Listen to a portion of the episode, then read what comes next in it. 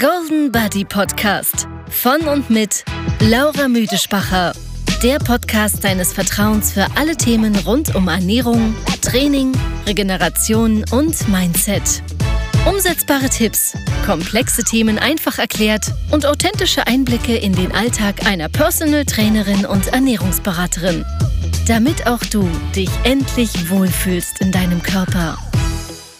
Hallo, hallo und herzlich willkommen zu einer neuen Podcast-Folge.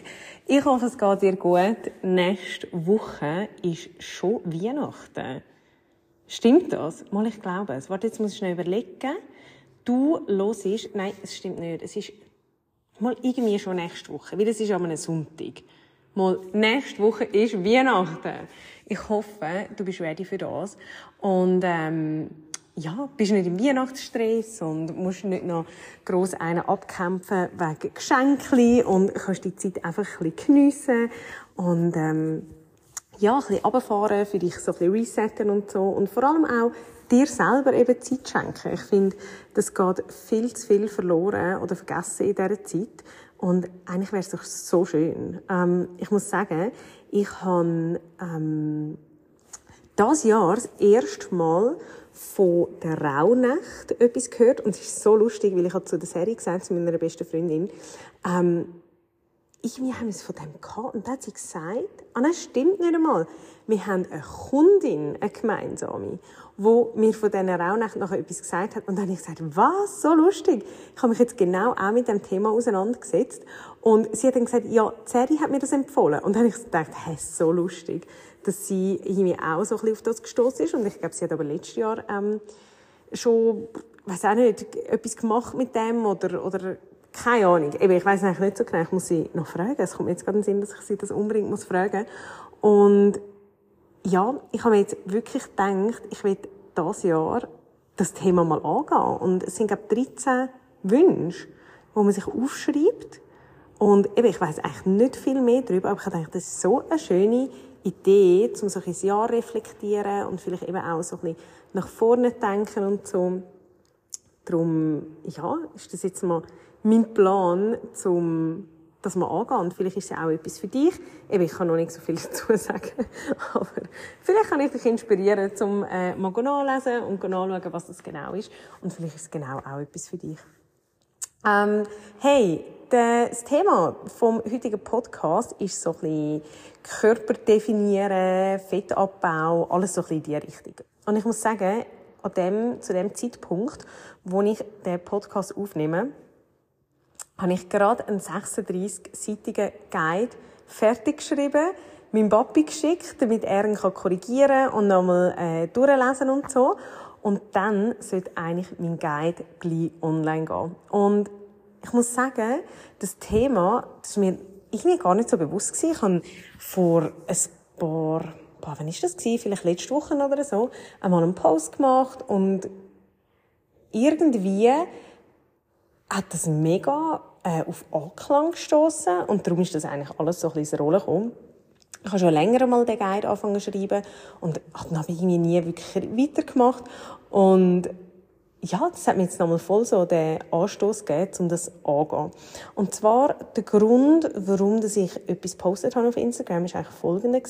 Ich habe aus irgendeinem Grund etwas gesucht und bin über ein Foto von mir gestoßen, das gar noch nicht so wahnsinnig alt ist. Und ich glaube, das ist etwa drei, ja, vier Jahre, vier Jahre sind es, glaube ich. Und habe das so angeschaut und habe mir so gedacht, wow, krass ich habe mich echt mega verändert, so äußerlich, obwohl mir das so für mich in meiner Haut gar nicht so in diesem Ausmaß bewusst war. Und habe dann so gedacht, hm, irgendwie mega spannend, weil ja, irgendwie habe ich doch gar nicht so viel verändert, aber gleich sieht das so anders aus. Und ich muss schon sagen, ähm, ich hatte dazwischen noch eine Geburt gehabt, vor zwei Jahren. Und das hat natürlich mega viel mit dem Körper gemacht. Und ich habe aber damals auch so ein bisschen Respekt davor gehabt, was es mit meinem Körper macht. Und bin aber eigentlich, ich würde sagen, für meine Verhältnisse mega positiv überrascht gewesen. Ähm, ja, weil ich schon eher halt so ein bisschen das Gegenteil gehört habe und auch ja, eben eher so ein bisschen, finde, entmutigende Sachen gehört habe. Und durch das habe ich mir dann vielleicht auch so ein bisschen, ja, eher so ein bisschen das schlimmere Szenario ausgemalt und bin wirklich positiv überrascht gewesen. Und Genau, dann habe ich das Foto gesehen und habe, habe das so ein bisschen nebeneinander gestellt mit dem aktuellen Foto und habe gedacht, wow, ist schon ein Unterschied. Und ich meine, es ist ja eigentlich immer noch etwas gleich. Also ich mache Sport, ich ernähre mich ausgewogen und gesund und so, aber irgendetwas muss ja anders sein. Und ich habe dann angefangen zu überlegen und habe mir das eben auch so ein bisschen angefangen aufschreiben und so und bin auf diverse Sachen gestoßen, wo ich so gemerkt habe, wow, hey, also ich glaube, Summe aus dem allem das ist wahrscheinlich nachher der Schlüssel zum Erfolg. Und ja, ich habe gedacht, will ein paar Sachen so ein mit euch teilen, um euch vielleicht auch so ein bisschen Inspiration mit auf den Weg geben, weil wir immer wieder Kundinnen bei uns, die gerne etwas an ihrem Körper verändern die auch ähm, eigentlich sportlich sind, die athletisch sind, aber einfach nicht so aussehen, wie wie, wie sie sich erhoffen oder auch wie ihr Aufwand das eigentlich wünschen lassen würde. Also, mir vorstellen, es sind meistens Frauen, eben, die viel Sport machen, aktiv sind, die sich sehr gesund ernähren, die auch für ihre Regeneration meistens schauen, aber trotzdem sieht es nachher einfach nicht so aus.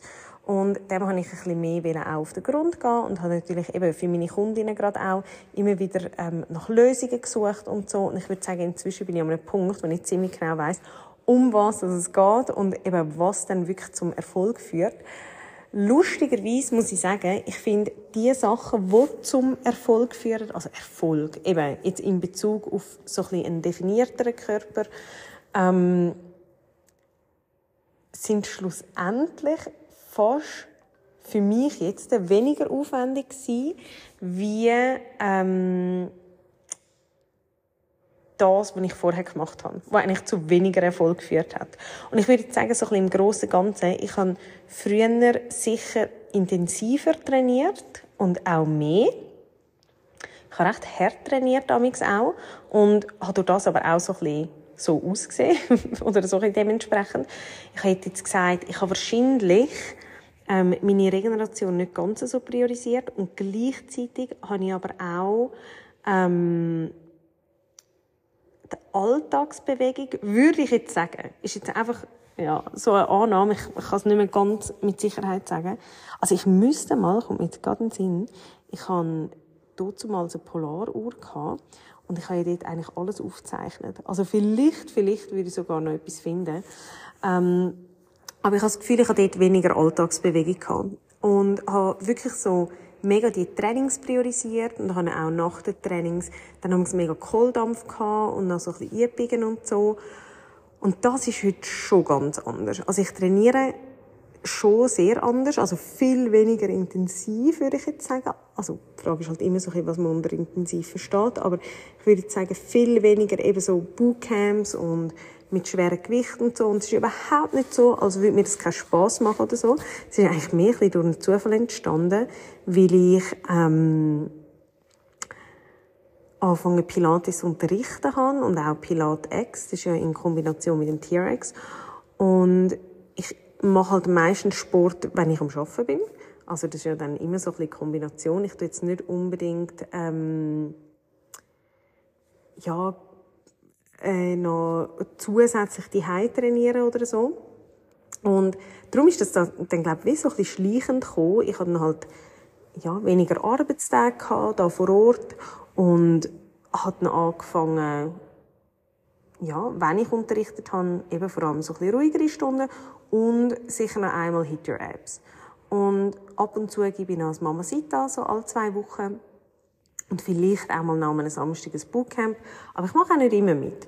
Und das ist wirklich etwas, wo ich auch das Gefühl habe, das hat mega, mega zum Erfolg geführt. Auch, ähm, wie soll ich sagen, am Kopf ein bisschen den Stress nehmen und das Gefühl haben, dass der Sport wie so ultra relevant ist für eine körperliche Veränderung.